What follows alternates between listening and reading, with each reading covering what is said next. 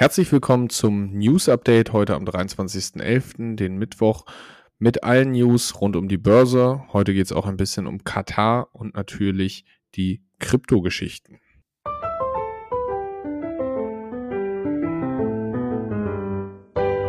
Finanzappell. Beratung on Demand.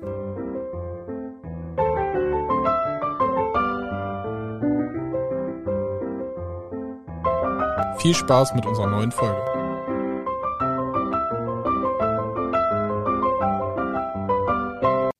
Ja, hallo Marius. Wie geht's dir? Hi Moritz, ja, mir geht's gut. Perfekt. Sehr gut. Ja, auch soweit gut. Leicht erkältet gewesen die Tage, aber wieder fit. Sehr gut. Was Sehr war denn dein Highlight der letzten Woche? Ähm, ich würde sagen, ich hatte einen sehr schönen Geburtstag. Das mit ist doch Beteiligten. Sehr schön. Das kann ich nur äh, bestätigen. War auf jeden Fall gut. Diese Woche steht die Feier an und mein Highlight war nach der Podcast-Folge mit Sascha Kutschera letzte Woche. Also wer die verpasst hat, da gerne nochmal reinhören. War sehr interessant. Äh, das Spiel Grizzlies äh, Gießen gegen Friedrichshafen. Ich durfte ja kommentieren und es war ein Highlight. 3-2 hat Gießen verloren, aber auf jeden Fall einen Punkt geholt. Mehr als erwartet. War natürlich am Ende mehr drin, aber war auf jeden Fall ein sehr, sehr cooles Spiel. Heute Abend ist dann das Pokalviertelfinale, wo natürlich, wo wir natürlich hoffen, dass die Grizzlies das erste Mal ins Halbfinale einziehen können. Jo, bin ich sehr gespannt. Äh, hoffe natürlich, dass das äh, klappt. Ja, leider kann ich heute nicht äh, vor Ort sein, aber äh, drücke aus der Ferne die, die Daumen und natürlich alle herzlich eingeladen, in die Halle zu kommen. Ich wollte sagen, wir gucken über Bounce House zu, ne? Würde Genau, wir gucken Bounce House Stream und der Rest alle an, alle in die Halle und das Team unterstützen. So ist es. Perfekt. Äh, Memes. Äh, ich habe was gesehen. Hat nichts mit Aktien zu tun. Fand ich aber witzig. Ähm, das DFB-Team hat sich ja dazu entschieden, äh, nicht die Binde zu tragen in Katar bei der WM, wie auch Frankreich und ich glaube jetzt fast alle. Ähm, von wegen, äh, ja, äh, Diversity und dergleichen. Und da hat der Postillon äh, ein Meme gepostet, wie so die DFB-Spieler so schwabbelig über den Platz laufen, so ohne Rücken. Und da haben sie geschrieben zu, wie soll der DFB, wie soll das DFB-Team ohne Rückgrat spielen? Äh, Sorge um die WM. Ja, wirklich sehr ganz lustig. Fand ich ganz gut. Und äh, um ins Thema Aktien einzusteigen, nochmal ein Thema. Äh, Jim Cramer hat ein Interview gegeben und hat gesagt, ja, äh, hat daran erklärt, warum Aktien, also warum die Märkte in den nächsten Wochen viel besser performen werden. Äh, hat das Ganze erläutert und das ist natürlich auf jeden Fall ein absoluter Konterindikator dafür, wenn man bedenkt, wie wir darauf sonst schon eingegangen sind mit dem Jim Cramer, äh, Inverse Jim Cramer ETF. Das heißt, bei Meta und dergleichen hatte er ja schon ganz viele Klogriffe. Also, Vorsicht ist geboten an den aktuellen Märkten, wo sonst die Zeichen eigentlich ganz gut aussehen. Ja, ansonsten, ähm, wo wir gerade beim DFB-Team waren, Rewe hat äh, ne, das Sponsoring, die Partnerschaft mit dem DFB beendet, aufgrund dessen. Und, Genau. Das ging relativ schnell und auch die Sammelalbum-Sticker wurden eingestellt. oh, das sind jetzt ja Raritäten dann.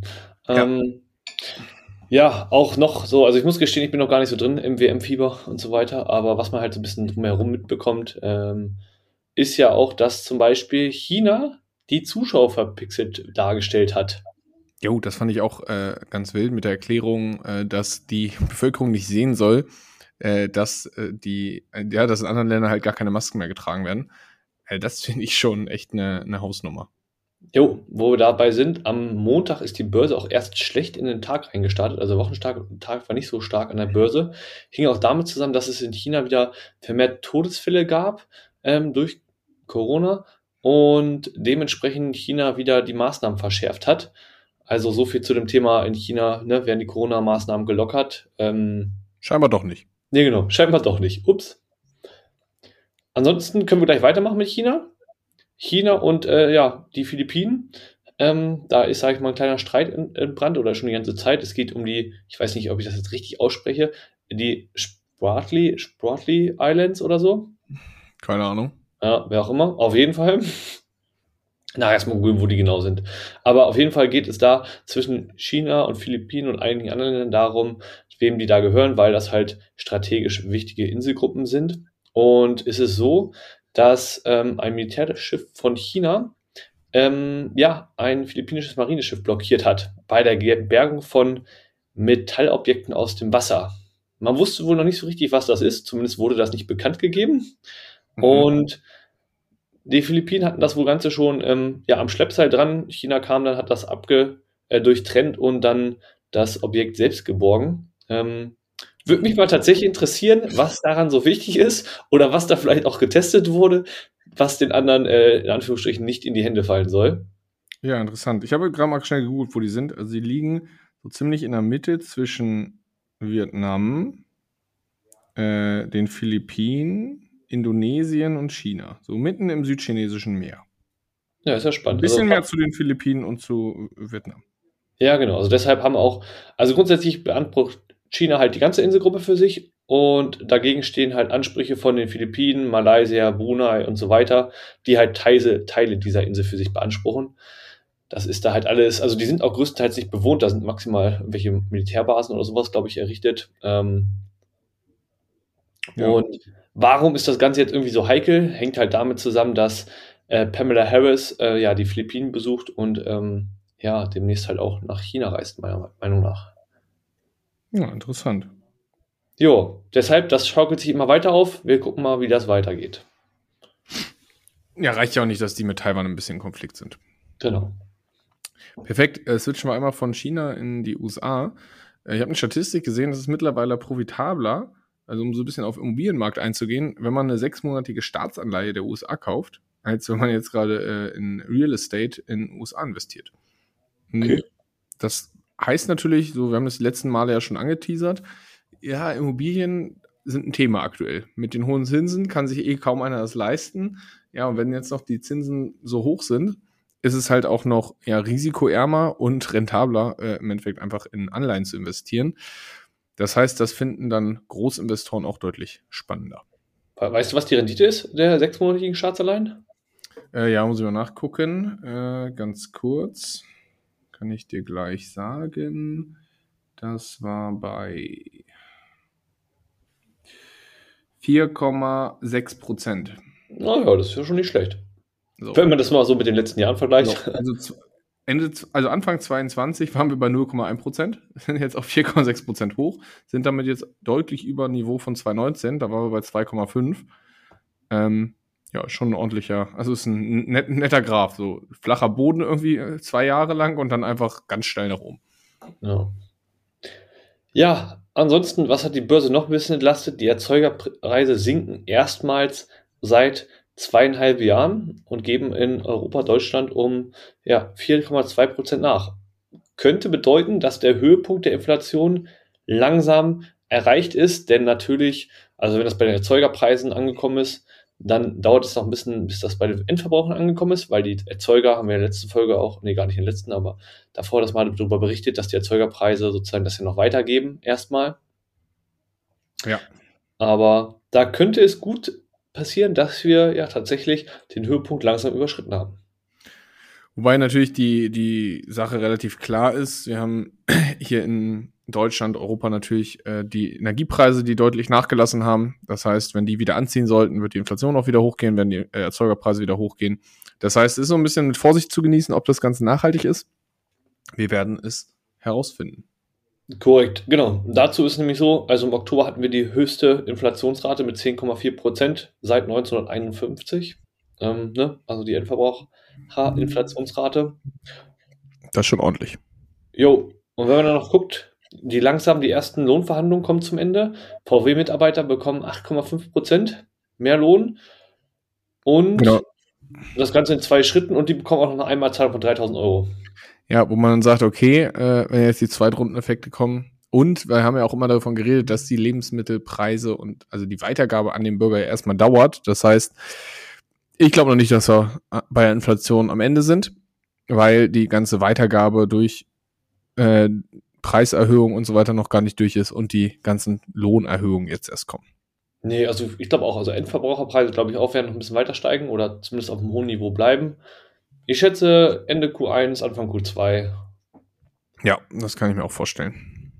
Ähm, was noch witzig ist, äh, Karl Ikan, ein ja, Hedgefondsmanager, äh, wettet schon, kam jetzt raus, wettet schon seit längerem gegen GameStop.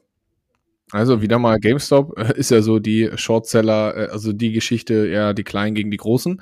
Wettet schon seit längerem und äh, das auch ziemlich erfolgreich, wenn man den Kurs anguckt. Hat aber auch noch eine große Position offen. Also mal schauen, wie das Ganze weitergeht.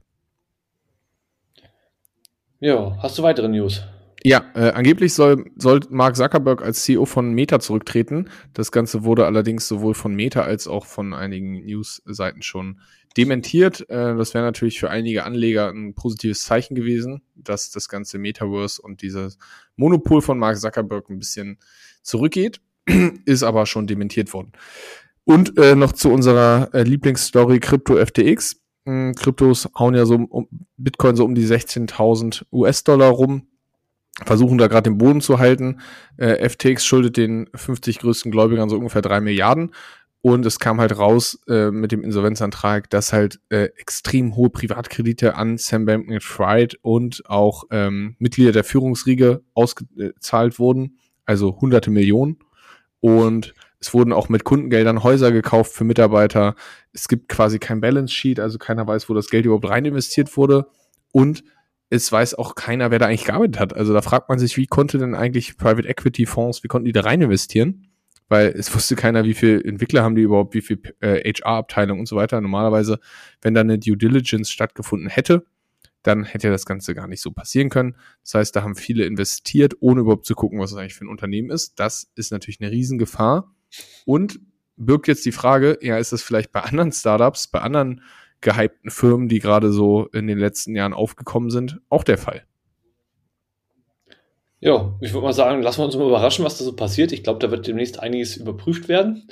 Ähm, ja. Weiteres Thema an der Kryptobörse ist ja auch, dass die Börse Genesis, Genesis, Gottes Genesis, Genesis, angeblich vor der Pleite ist.